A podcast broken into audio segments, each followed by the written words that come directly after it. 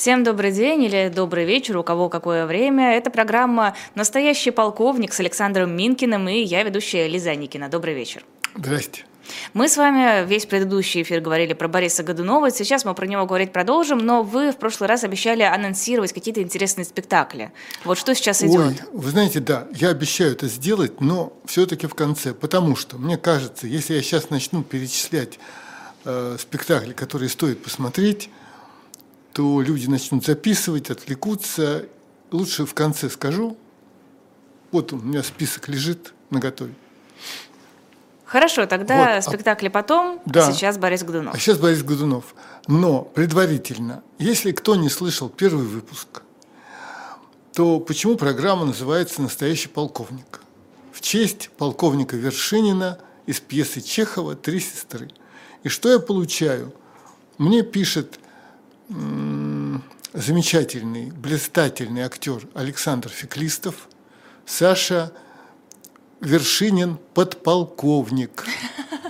А Феклистов-то в этой пьесе играл, и он знает, о чем говорит, и так далее, и так далее. Но мне этот упрек был смешон и полезен, потому что, Саша, я обещал тебе ответить в эфире, сейчас я тебе отвечу. Вершинин по документам подполковник.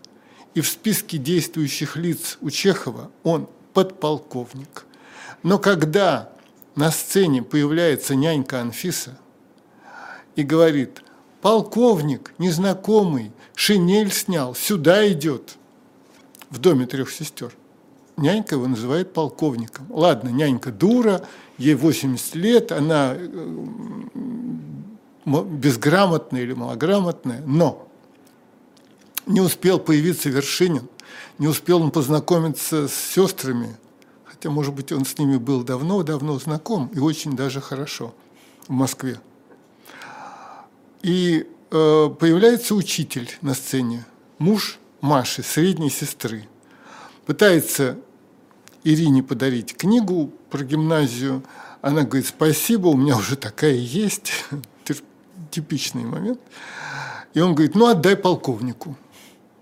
Таким образом, Саша Феклистов, я тебе говорю, в списке действующих лиц он подполковник, но на сцене он полковник.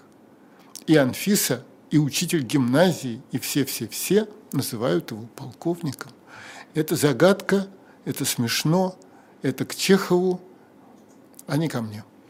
Хорошо, у вас-то предположение есть, почему такое? Да нормально. Во-первых, э, с няньки какой спрос? Во-вторых, учитель э, занят своими мыслями, ему ни до чего. Он не очень разбирается в погонах, сколько там звезд, какой величины. Вы сразу узнаете по погонам э, чин офицера. Вы меня за кого принимаете? Вот, я узнаю, даже очень хорошо. Были обстоятельства, которые научили меня разбираться в звездочках на погонах в их числе и их размере. Потому что размер имеет значение. Я не понимаю ни в размерах, ни в числе абсолютно ничего, но хорошо. Все, То есть это чисто персонажи ничего не понимают? Это не какой-то там вот э, замысел, что этот подполковник хочет казаться более значимым, более ну, интересным? Не он же сам себя называет, они его называют полковником. Он ни при чем. Значит, теперь возвращаемся э, к Борису Годунову все-таки. В первой передаче, в первой программе я цитировал письмо Пушкина Вяземскому 7 ноября, ноября 1825 года из Михайловского, из ссылки, где он пишет «Поздравляю тебя, моя радость, с романтической трагедией». В ней же первая персона Борис Годунов. Трагедия моя кончена, я перечел ее вслух, один и бил в ладоши и кричал «Айда Пушкин, и сукин сын». Тогда вы еще сказали «Вот откуда это?» Да, это вот оттуда. А, а я еще сказал, что главное здесь не вот эти чувства, а один, один, один. Это Сам ужасная себе. ситуация. И дальше очень интересный момент. Ну, про Марину мнишек не буду читать, потому что непристойно. Вот. А дальше Пушкин пишет, Жуковский говорит, что царь меня простит за трагедию. Навряд, мой милый, хоть она и в хорошем духе писана, да никак не мог упрятать всех моих ушей под колпак юродивого. Торчат. И вот вопрос, а что же там торчит-то из-под колпака юродивого? Юродивый в пьесе Борис Годунов появляется.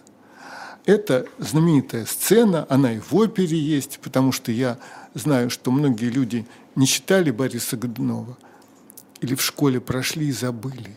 А оперу, может быть, случайно слышали. И вот эта ария э, «Борис, Борис, Николку дети обижают, отняли копеечку, вели их зарезать, как зарезал ты маленького царевича». Бояре кидаются, пошел прочь, дурак, схватите дурака. Борис очень умный говорит, оставьте его молись за меня, бедный Николка. Потому что Борис действительно очень умный. А юродивые уважаются как, э, как Богом э, отмеченные. Поэтому обижать публично при скойпище народа юродивого нельзя. Молись за меня, бедный Николка, оставьте его. Что с Николкой будет ночью, мы не знаем больше мы его не увидим никогда. Вполне возможно, что его карьера на этом закончится. Сразу хочу предупредить. Пожалуйста, уважаемые слушатели, не ищите сразу в учебниках истории справочный материал, сколько прожил Николка. Не ищите, убил ли Борис царевича Дмитрия документа с подписью Бориса, где написано «приказываю зарезать сына Ивана Грозного Дмитрия» и подпись «Годунов». Такого приказа нет. Таких приказов не бывает. Ну, разве что Сталин подписывал такого рода бумаги. Хорошо, но по косвенным каким-то признакам можно же так делать вот, выводы? нас не интересует. Хорошо. Нас не интересует исторический Борис Годунов. Мы занимаемся трагедии Пушкина. Когда мы будем, если будем, заниматься Моцартом и Сальери, я умоляю, не говорите мне, что вот Сальери не отравлял Моцарта. Я не знаю ничего про Сальери, э, композитора, который жил там вот одновременно с Моцартом. Я говорю только про персонажей пушкинских, в данном случае, произведений произведении Пушкина Моцарт и Сальери. Сальери отравляет Моцарта, никаких догадок не нужно, никаких документов. Он это делает прямо на сцене. Ремарка сыпет яд в стакан Моцарта. Ну какие еще нужны документы? Мы говорим про персонажей литературных. Вот. Так вот, значит, э, юродивый закричал, нельзя, нельзя молиться за царя Ирода, Богородица не велит, со школьниками дело плохо. Спрашиваешь школьника, а почему Николка закричал, нельзя молиться за царя Ирода? Почему Богородица не велит? Почему именно Богородица не велит молиться за царя Ирода? Почему? Оказывается, как почему? Потому что Ирод приказал зарезать всех младенцев в Вифлееме. И маленького Христа хотел зарезать, но тот уехал в Египет, бегство в Египет, может, видели, да? Идет ослик, на да, ослике да, да. женщина с младенцем, ослика ведет мужик, это ведет его этот самый вот плотник, а на ослике э, Богородица, и на руках у нее Иисус Христос бегство в Египет. Они спаслись чудом. А по приказу Ирода были вырезаны все младенцы мужского пола от нуля до двух лет включительно, но чтобы не промахнуться. Потому что он же не знал точно, недели этому Христу, или год, или полтора, ну, до двух лет. Так вот, нельзя молиться за царя Ирода, Богородица не велит он в этот момент называет Бориса не просто Иродом, а убийцей детей. И вот тут очень важное место. В Угличе был зарезан когда-то Сейчас я найду это место. Вот. Когда в Угличе зарезали царевича Дмитрия и по Карамзину, и по Пушкину, и по Алексею Константиновичу Толстому, это так. Еще раз говорю, документов нет, но это так. И вот смотрите, что говорит. Два боярина говорят – Э, Воротынский, ужасное злодейство, полно, точно ли царевича сгубил Борис? И Шуйский отвечает, а кто же? Но дальше Шуйский начинает подробности говорить. Кто подкупал напрасно Чепчугова? Кто подослал обоих Битяговских? Мы не знаем, но это какие-то исполнители. Кто подослал обоих Битяговских с Качаловым? Я, говорит Шуйский, в Углич послан был исследовать на месте это дело. И дальше потрясающая фраза. Весь город был свидетель злодеяния. Все граждане согласно показали, то есть дали показания. Угу. Значит, смотрите, весь город был свидетель злодеяния. Когда это случилось? Это случилось шесть лет назад. Борис Годунов говорит, шестой уж год, ну пять лет, шестой уж год я царствую спокойно, но мира нет в моей душе. Царевич был зарезан шесть лет назад. Весь Углич был свидетель злодеяния. За шесть лет по всей России разошлась эта информация без всякого Инстаграма или чего там у вас, я не знаю, в телефоне. Понимаете, все знают все знают. Именно поэтому, а, когда самозванец возникнет, так легко он будет приобретать народное сочувствие. Потому что весь народ знает о том, что Дмитрий зарезали, а вот он чудом жив. Вы думаете, это, э, как это сказать, это неестественно? Пригожин множество людей, я думаю, миллионы считают, что он жив. Что вот эта инсценировка, а он где-то есть. Про Березовского так думают. Это, никак, это абсолютно, как это сказать, это гиперреализм. Так вот, сейчас скажу. Больше того, значит, молва идет за Годуновым вот эта вот молва, что он убийца. И эта молва, как только он пошатнется, мнение народа не на его стороне. Я вам найду, когда э, это место подходящее. Сейчас я хотел бы закончить про Юродивого, которого уши торчат. Пушкин пишет, угу. никак не мог, навряд ли меня царь простит за трагедию, то есть отпустит из ссылки – потому что не мог я спрятать всех моих ушей под колпак юродивого. Торчат. Так вот, что торчит-то? Ведь юродивый в лицо говорит Борису, э, нельзя молиться за царя Ирода. Это откровенно, все в порядке. Но есть место потрясающее, прямо перед этим, вот перед тем, как он это Борису сказал. Площадь перед собором в Москве, это в Кремле, внутри. И там народ, о котором мы сегодня, я надеюсь, успеем поговорить. Пушкин якобы любил народ. Да, да, да, знаем мы, как Пушкин любил народ. Вот. Не знаю, может, может, это сложный вопрос. И вот народ. Читаю сцену. Один.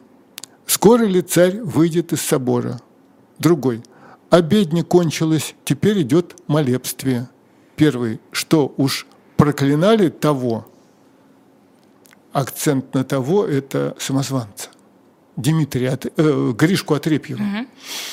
Первый, что уж проклинали того, другой. Я стоял на паперти и слышал, как диакон завопил «Гришка Отрепьев, анафема». Первый, пускай себе проклинают, царевичу дела нет до Отрепьева. Другой, а царевичу поют теперь вечную память. Первый – вечную память живому, вот уже будет им безбожником. Третий – чум, шум, не царь ли? Четвертый – нет, это юродивый. Входит юродивый в железной шапке, и дальше вот будет сцена, как мальчики у него отняли копеечку, а он пожаловался Борису и сказал, вели зарезать.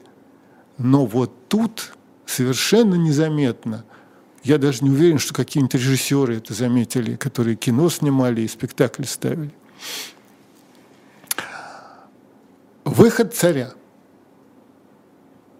Ну, сейчас это кортеж, мотоциклисты, я не знаю, там э, движение остановлено, э, этот самый э, Кутузовский пустой.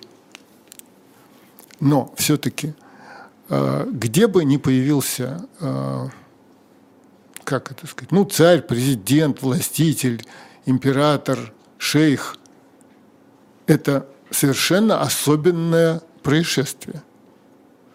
Перегораживается что-то, толпа оттесняется, барьеры ставятся, и некоторый шум происходит, потому что он идет со свитой. Так вот, теперь вопрос, уважаемые радиослушатели. Ох, извините. Это уже будут радиослушатели. Допускай.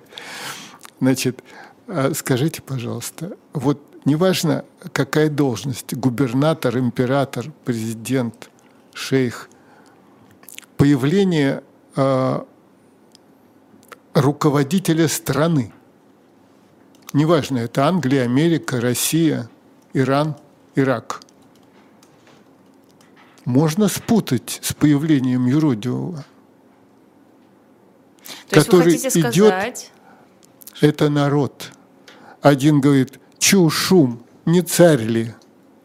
Другой говорит, нет, это юродивый ужасная. Ай да Пушкин. Ай да Пушкин. Это ужасная реплика. Он же, Пушкин, а он не просто обладал и юмором, он обладал жутким юмором. Его ненавидели очень многие, кто попался ему на язык. Потому что его эпиграммы были жестоки, его шутки были жестоки. И вот ради красного словца и тому подобное, так вот, реплика – Чушу. Один говорит, Чушум, не царь ли? А другой говорит, нет, это юродивый. А спутать нельзя. И эта реплика просто убийство. Да. А как думаете, э, император-то обратил на это внимание? Пушкина Император... все-таки простили после Годунова.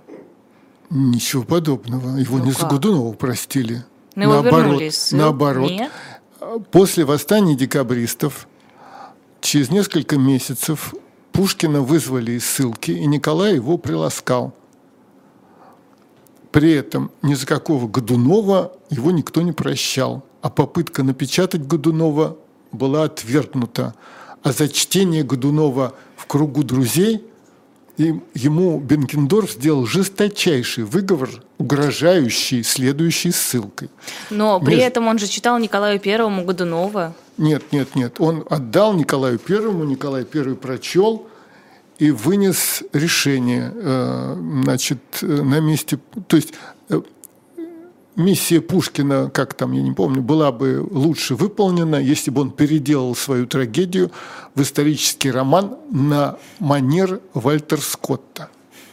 Я думаю, что Пушкин, который русским матом владел в совершенстве, прыгал по комнате и кричал уже не «Айда Пушкин, айда сукин сын», а кричал другие слова и, и так далее.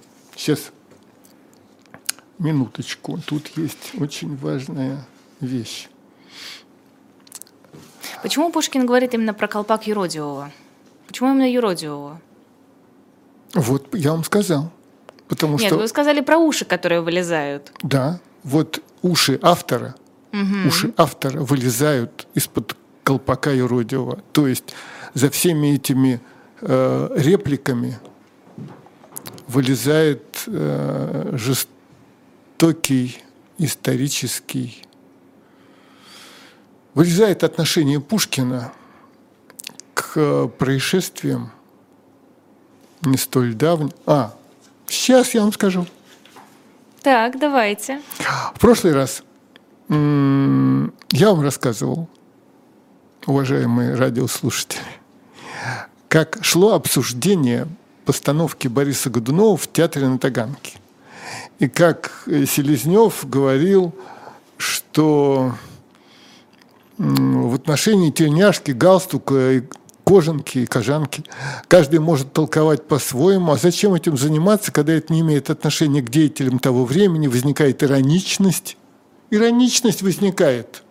И он недоволен управляющей культурой, главным управлением культуры Моссовета.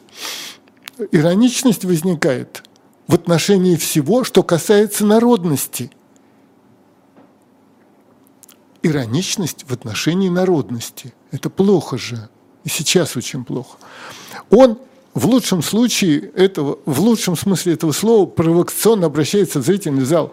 Возникает некоторое недоумение, что пропускается вся история от Бориса Годунова до сегодняшнего дня, так и промолчал народ, так и прошли бесшумно эти годы. Но молчит, молчит, все эти годы молчит. Реплику, которую говорит Губенко, не надо подавать в провокационном порядке происходит передача со стороны Бориса Годунова власти своему сыну, человеку с абсолютно, в абсолютно современном костюме, но, но не скажу, чтобы с абсолютно русским лицом. Угу. Это я уже говорил. И Аникст, знаменитый шекспировед номер один в тот момент, я не понял насчет того, что Борис Годунов передает власть своему сыну с нерусским лицом. Ну и ладно. Но вот вступает Любимов – и вот этого я вам не рассказывал. А я вам прочту, что сказал Любимов. Вы не захотели услышать здравых голосов, и вы продолжали заниматься критическим разбором и определять мою судьбу и судьбу этого спектакля. Ваше внимание привлекли два-три места, которые являются намеками на события в то время недавние. Перечитывая теперь эти места, я сомневаюсь, чтобы их можно было истолковать в таком смысле. Все смуты похожи одна на другую. Драматический писатель не может нести ответственности за слова, которые он вкладывает в уста исторических личностей. Он должен заставить их говорить в соответствии с установленными характерами. Поэтому надлежит обратить внимание лишь на дух, в котором задумано все сочинение, и на то впечатление, которое оно должно производить. Товарищ Селезнев усмотрел какие-то скверности. Я вам предлагаю окончить все это, отнестись к нам с уважением, иначе добром для кого-нибудь из нас это не кончится. Взвесят на весах вас и меня и решат. С вами я работать не буду. Я уже говорил это и повторяю здесь сейчас. Вы некомпетентны и бестактны. И вот я вам скажу. Там сидела комиссия. Кроме Селезнева еще люди всякие сидели, Дружинины и так далее. И никто из них не понял, что Любимов говорит не свои слова. Потому что вот то, что я сейчас прочел, почти до самого конца, это текст Пушкина, который пишет в 1800... Это, а теперь я цитирую Пушкина. Внимание кавычки, в 1826 году я привез в Москву написанную в ссылке трагедию о Годунове. Государь, соблаговолив прочесть ее, сделал мне несколько замечаний о местах слишком вольных.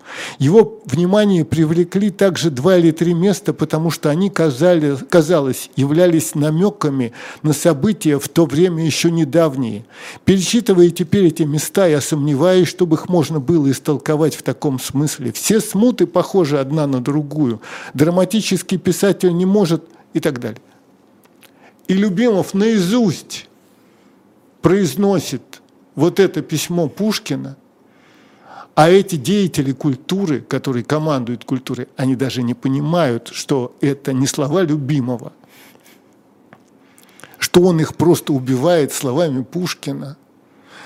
Ну и чтобы закончить это дело, сейчас я вам скажу, поскольку Любимов продолжал брыкаться и продолжал настаивать на Борисе Годунове, а у него была возможность такая и с Годуновым, и потом со спектаклем а, до, а до этого со спектаклем о Высоцком.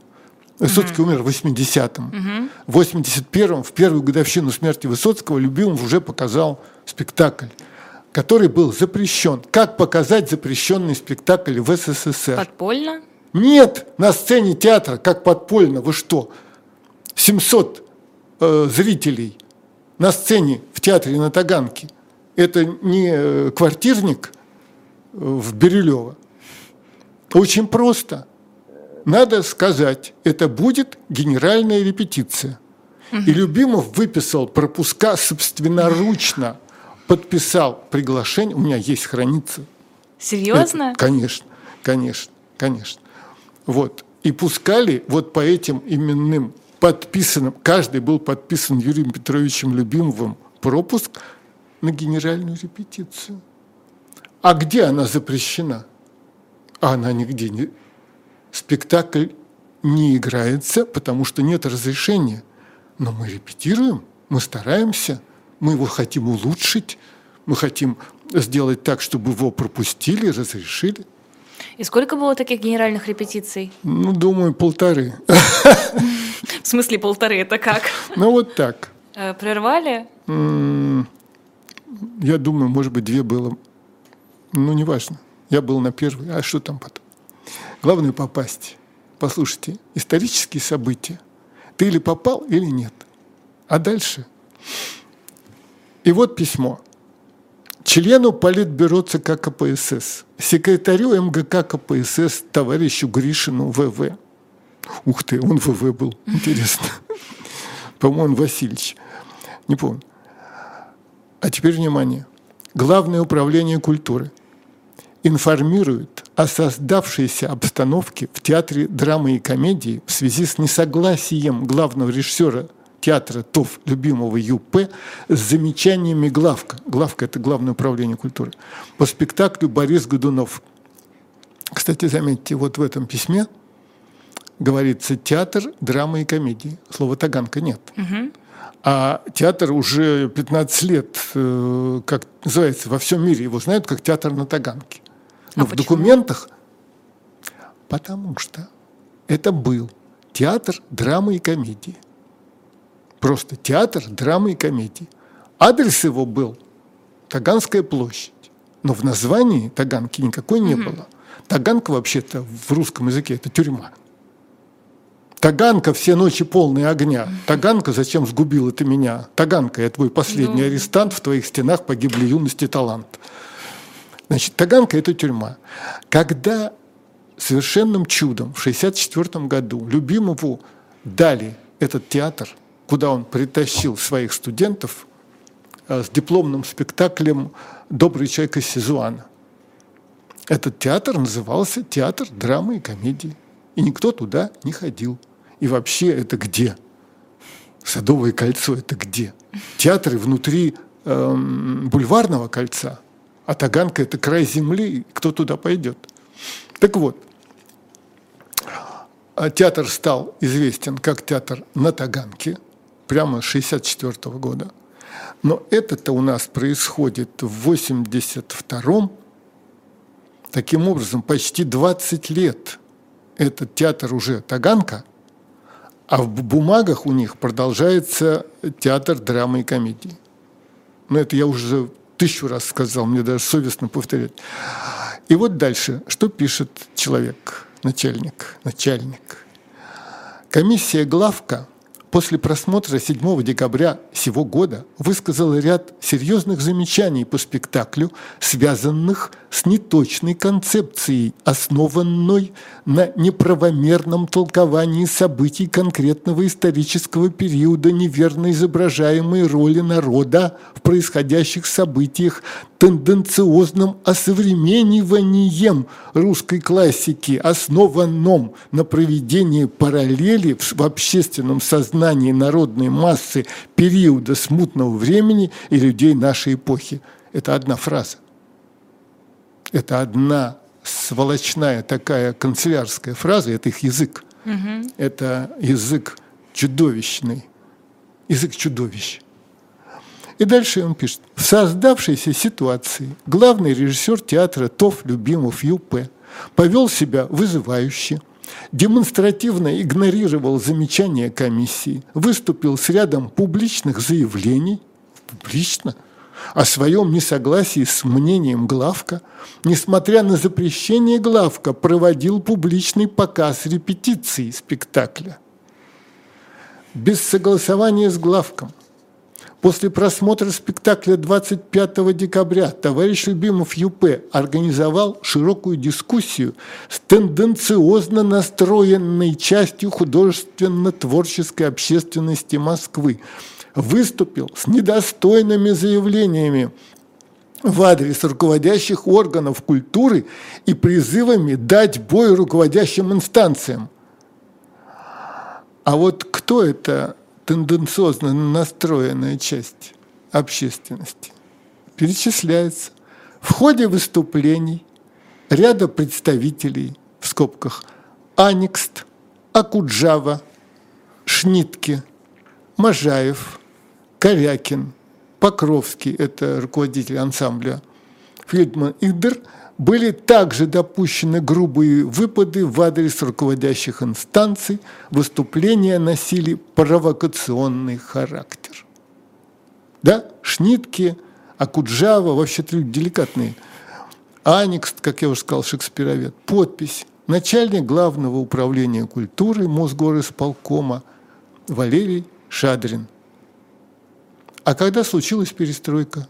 Шадрин перестроился – стал председателем Союза театральных чего-то, организовал потрясающий, всемирно знаменитый, известный Чеховский фестиваль.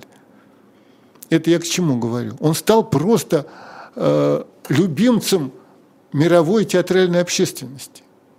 Валерий Шадрин, уже покойный, к сожалению. Я хочу сказать о другом. Как только изменяется обстановка, эти чудовища становятся просто лучшими друзьями искусства.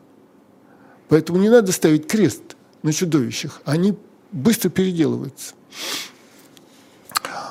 После этого ужаса, э, помните, там я хотел, чтобы звучала музыка в, начале нашей программы, и даже выяснилось, что нельзя прощание славянки, потому что YouTube, правила, авторские права. Но зато можно Шопена. По, да, потому что, я скажу тем, кто не слышал, нельзя исполнять без разрешения э, авторских, без, без согласования с владельцами авторских прав ничего, если автор умер меньше, чем 100 лет, на, э, чем 70 лет назад. Так вот, автор «Прощание славянки» умер меньше, чем 70 лет назад. Тогда выяснилось, что Шопена можно, а Шопена нельзя, потому что исполнители живы. И тогда Юрий Розум разрешил нам просто так, вот от его доброты, исполнить. Я сейчас попрошу поставить, потому что уже многие люди мне сказали, а зачем прервали-то? Вы дали 15 секунд. Дайте целиком послушать эту роскошь. А, в, в порядке исключения сейчас дадим послушать эту роскошь. А пока что я скажу, я попытаюсь уговорить Венедиктова, чтобы сюда поставить пианино, и тогда... Например, Знаете, тут разве что вместо нашего стола пианино ставить. Разберемся. Э, значит, пианино много мест не займет, это же не рояль. Вот. И тогда музыканты смогут ко мне в передачу приходить и играть живьем. Ко мне Градский приходил в передачу и пел живьем. Прям вот приходил в студию по моей просьбе и пел живьем для радиослушателей. И еще разные люди приходили. Так что... Я ну, готова поддержать пианино всеми все, руками. Договорились. Пианино будет, а пока Юрий Розум, вальс Шопена, пожалуйста.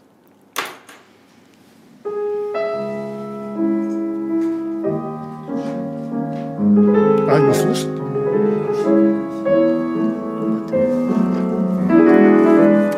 А, ничего не слышно. Ничего нет.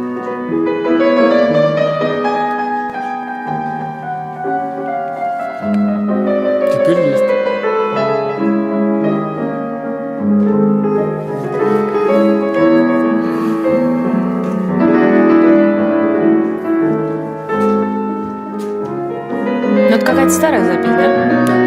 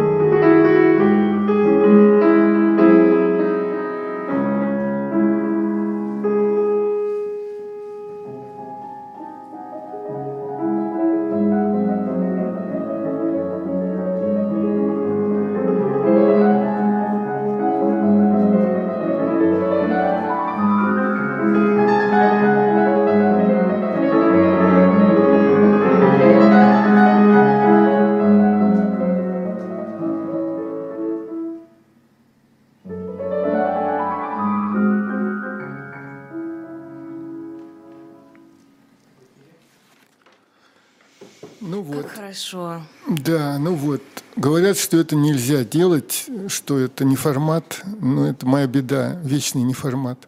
Кто говорит, что нельзя делать? Люди разные, реакции людей разные. Вот как ни странно, к слову придется.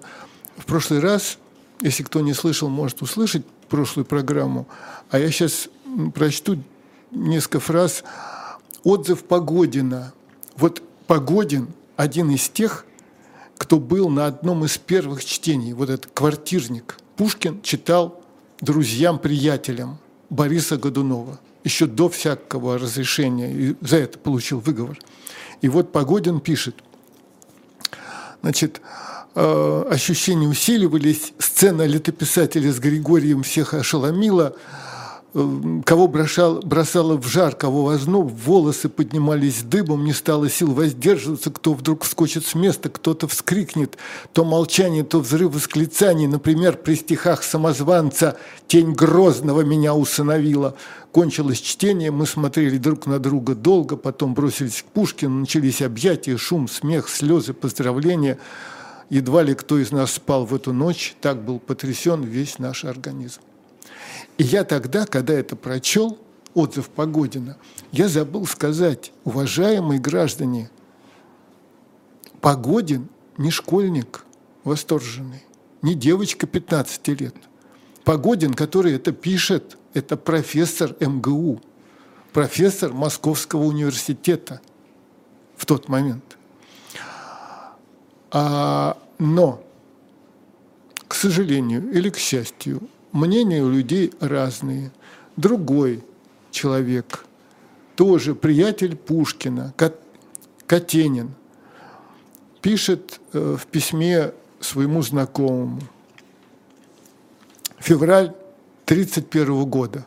Только что Борис Гунов опубликован по разрешению императора, потому что такой был к свадьбе подарок Пушкину, что дали ему напечатать потому что он ссылался на стесненные средства, а, мол, трагедия его как-то продажа пьесы. Понятно. И вот Катенин пишет. «Ты требуешь обстоятельного отзыва о Годунове? Не смею ослушаться. Во многих подробностях есть ум, без сомнения, но целое не обнято, я уж не говорю в драматическом смысле. Оно не драма отнюдь, а кусок истории, разбитый на мелкие куски в разговорах. И в этом отношении слишком многого не достает. Следовало сначала Бориса показать во всем величии. Напротив, первое появление царя сухо, а второе шесть лет спустя уже тоскливое. Патриарх рассказывает чудо, сотворенное новым угодником Углицким – и курсивом напечатано «Годунов несколько раз утирается платком» немецкая глупость. Мы должны видеть смуту государя-преступника из его слов или из слов свидетелей, а не из пантомимы в скобках печатной книги. Наставление умирающего сыну длинны – женский крик, когда режут мерзость, самозванец не имеет решительной физиономии, признание Марине в саду – глупость, словом, все недостаточно, многого нет. Возвращаясь к Борису Годунову, желаю спросить, что от него пользы белому свету? На театр он не идет, поэма его назвать нельзя, ни романом, ни историей в лицах, ничем – для которого из чувств человеческих он имеет цену или достоинство. Кому будет охота его читать, когда пройдет первое любопытство? Писатель Катенин, друг. Ну и Каратыгин, известный актер, ну, известный, знаменитый трагик Каратыгин, пишет 31 года, 1831 года. Недавно вышел в свет Борис Годунов Пушкина какого рода это сочинение представляется судить каждому. По-моему, это галиматья в шекспировском роде. Ну, галиматья в шекспировском роде это уже звучит на самом деле неплохо. Плохо. Почему? Потому Шекспир, что... вечный классик. О, слушайте, э, Шекспир, да, но в шекспировском роде тебя называют подражателем, галиматья, написанная как подражание. Ну, какая ж тут... Э, ну да, справедливо. Нет, нет, нет. Что касается Годунова, который утирается платком, пожалуй, стоит объяснить, где это место и почему Годунов утирается платком. Значит, возникает самозванец, а привлекает к себе умы и сердца. Ух, осталось-то 12 минут, ей-богу. Привлекает к себе умы и сердца. А, начинают думать, как справиться с этой бедой, с этим мятежом. Ну, ну, недавно у нас летом был, например, мятеж. Неизвестно же, как с ним справиться, да? И вот заседание в Думе. Так и называется э, сцена. Царская дума. Угу. Царь, патриарх, бояре. Царь Годунов. Возможно ли Растрига, беглый инок, ну, то есть уголовник, уголовник, вот этот был, как его звали? Пригожин? Да. Беглый инок на нас ведет злодейские дружины, дерзает нам писать угрозы. Полно, пора смирить безумца. Поезжайте, бунтовщиком Чернигов осажден. Спасайте град и граждан. Басманов. А Басманов у Годунова министр обороны. Угу. Государь, трех месяцев отныне не пройдет и замолчит и слух о самозванце. Его в Москву мы привезем как зверя заморского в железной клетке. Богом тебе клянусь. Царь, вы знаете, что наглый самозванец, коварный промчал повсюду слухи. Ну, теперь это делается через интернет. Повсюду им разосланные письма, посеяли тревогу и сомнения. На площадях мятежный бродит шепот. Умы кипят, их нужно остудить. Предупредить желал бы казни я, но чем и как? Решим теперь. Ты первый, святый отец, свою поведай мысль. Предупредить казни – это значит как-то усмирить, не доводя до виселиц. И чего похуже. Накол сажали. Знаете, что такое накол? Нет? А Годунов еще сажал накол? Да. Просто мне казалось, что при нем как раз ну, поутихло после Ивана Грозного. Поутихло после Ивана. А, может быть, и не сажал. Слушайте, там есть такая реплика, что польза в том, что на колу кровавом всенародном мы не, мы поем, не поем канонов Иисусу, удавят в тишине, в тюрьме задавят, задушат.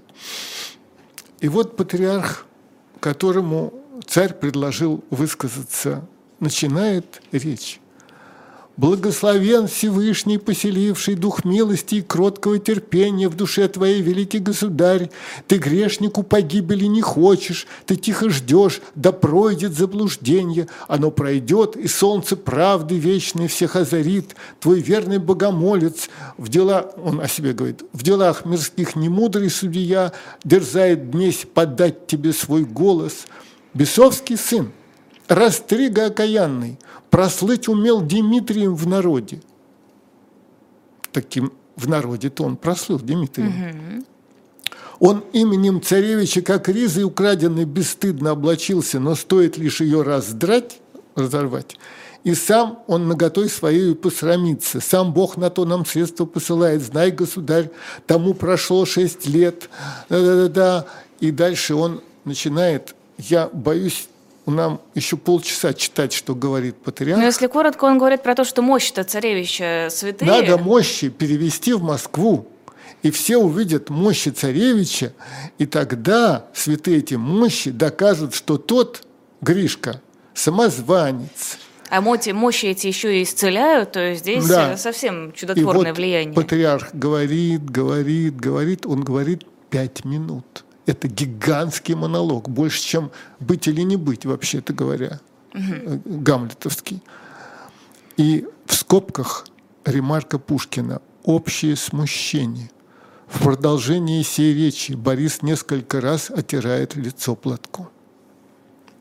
Это правильная ремарка, потому что сидит Борис, который убил, приказал зарезать а ему сейчас рассказывают о том, какой это святой отрок, как его мощи сейчас привезем. А когда привезут мощи святого отрока Дмитрия, царь должен будет идти и поклоняться, и прям вот целовать бы эти мощи ему полагалось бы, чтобы весь народ видел. И он утирает, потому что он, он, вот, а, Гамлет, чтобы поймать Клавдия, уличить, Клавдия, он ставит спектакль. И когда перед Клавдием на сцене разыгрывается убийство, когда там в ухо льет яд э, на сцене актер. Угу. Клавдий вскакивает с криком «Прекратить представление!». Гамлет добился своего. Он показом вот этой, этого спектакля заставил Клавдия выдать себя. А здесь вот это вот происходит. И Борис и просто, все в смятении. Он, он в полуобмороке. А кругом боя все знают. Вопрос только патриарх-то знает, это он по наивности вот эту несет пургу, или он... Э, Провокатор. Ну нет, жестоко упрекает, жестоко упрекает, не провоцирует, упрекает. Грешник, ты вообще понимаешь, что ты натворил? И вот написано, утирает лицо платком несколько раз, потому что он в полуобмороке его в жар бросает. А Катенин пишет, ну что это за немецкие штуки, э, вот эти вот, э, значит, э, реплики, ремарки в сторону. Сейчас тогда у нас осталось 6 минут. Шуйский, гениальный этот лукавый царедворец, э, когда патриарх закончил, ремарка Пушкина «молчание». То есть там все офигели. Все вот так вот сидят и держатся за голову. И никто не понимает, как выйти из этой как щекотливой выйти. ситуации. И вдруг Шуйский говорит, «Святой Отец, кто ведает пути Всевышнего? Не мне его судить. Нетленный сон и силу чудотворства он может дать младенческим останкам, но надлежит народную молву исследовать прилежно и бесстрастно, а в бурные ль смятении времена нам помышлять о столь великом деле. Не скажут ли, что мы святыню дерзко в делах мирских орудием творим? Народ и так колеблется безумно. И так уж есть довольно шумных толков – Умы людей не время волновать нежданную столь важной новизною. Сам вижу я необход... Я явлюсь на площади Народной, уговорю, усовещу безумство и злой обман бродяги обнаружу. Царь, да будет так. Уходят за ним и все бояре. И дальше разговор двух бояр. Один тихо другому. Заметил ты, как государь бледнел – и крупный пот с лица его закапал. Другой. Я, признаюсь, не смел поднять очей, не смел вздохнуть, не только шевельнуться. Первый. А выручил князь Шуйский. Молодец. Ну это же шикарно. Ну это же просто сказка такая роскошная. И главное, я не понимаю, чем этого критика не устроил вариант с молчанием и последующим обсуждением. Для особо непонятливых это же проговаривается как раз боярами. Ну, вот видите, я вам Катенинский отзыв-то и Каратыгинский отзыв привел только для того, чтобы сказать, мнения у людей разные. Кому-то нравится, кому-то нет. Сейчас это признанный шедевр – и люди верят и относятся к этой пьесе Пушкина, э, не читая, не зная, не глядя, заранее зная, что раз Пушкин, значит шедевр. Вот раз Моцарт, значит гениально. Ну, правда же. Это правда. Ну и все. Потому что а у, у большинства людей, ну, в частности у меня, нет никакой возможности самому профессионально оценить Моцарта, Баха, ну просто вот обалдеваешь от восторга. Но в тот момент, когда они писали, вполне были возможны и другие мнения. Мы сейчас рабы э, вот этих стереотипов, за, зафиксированных, э, ну пусть стереотипов, я не знаю, как сказать, ну вот признано шедевром. И мы покорно считаем, вот признано шедевром, признано шедевром. Вообще-то говоря, не буду я сейчас ничего дальше говорить, не успею назвать спектакли, а пока скажу. Уважаем, уважаемые э, зрители, слушатели, мы второй раз сейчас занимались Годуновым. И, возможно, это будет и в третий раз, потому что там очень много всего, потому что не успеть. А мы должны двигаться медленно. Это принцип на самом-то деле. Потому что, один пример приведу. Оказался я в Ватикане. А, в первый раз в жизни. И я знал, что я увижу Сикстинскую капеллу. И я шел, кто был, тот знает. Вот идешь по коридорам, картины висят по обе стороны. Идешь, идешь, там километров 10, идешь со всех сторон картины. Когда я дошел до Сикстинской капеллы, я был никакой. Я никакую капеллу ничего не понимал. Я был... Вот это как... Э, ну, человек обожрался, а ему предлагают что-то невероятно вкусное. Но уже не лезет. А не лезет уже. И я тогда понял, какая это была глупая ошибка. И когда я в следующий раз оказался в Ватикане, я прям вот так вот глаза... Я, честное слово, я не, не шучу. Я закрылся и шел, глядя под ноги. Шел, шел, не, не смотрел ни на одну картину. И когда я дошел до Сикстинской капеллы и поднял глаза, боже ты мой. И вот там стоишь час и понимаешь, что мало. И это не только Ватикан, это любой музей. Если вы посмотрите, как люди ведут себя в музее, они идут почти бегом от картины к картине, посмотрел на картину, подбежал к стене, прочитал этикетку, ага, это Мане, ага, это э, кто там? Да Винчи. Да Винчи. Ну, рядом с Мане да Винчи никогда не висит. Не, ну мало ли, как судьба сведет. Вот. Подбежал, взглянул, прочитал этикетку, следующее. Подбежал, взглянул, прочитал этикетку, следующее. Ничего. Так ничего не получаешь. Абсолютно ничего не получаешь.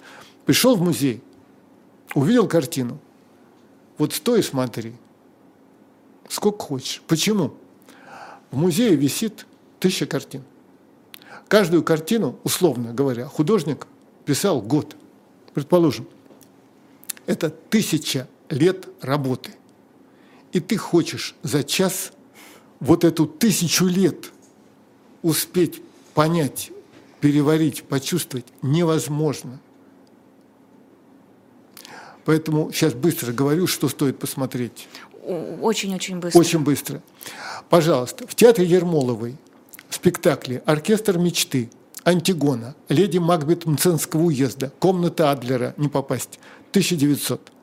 В сатире «Дядя Жорж», в Амхате, в Камергерском, Винни-Пуховские чтения. Это просто шедевр. Сережа. На Малой Бронной, Вишневый сад, не Богомоловский. В Ахтанговском генерал и его семья, Маскарад, дядя Ваня, Евгений Онегин. В театре армии Балаган, шикарно. В театре Образцова, я Сергей Образцов, Цыганов играет моноспектакль.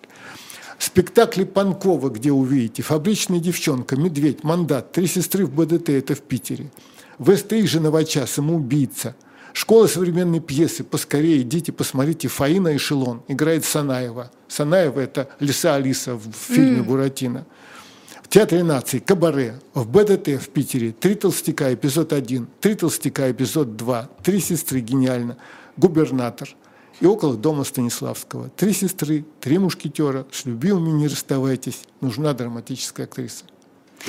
Александр Минкин в программе «Настоящий полковник». Увидимся с вами через неделю. И всем огромное спасибо после нас. Ирина Воробьева с Борисом Вишневским.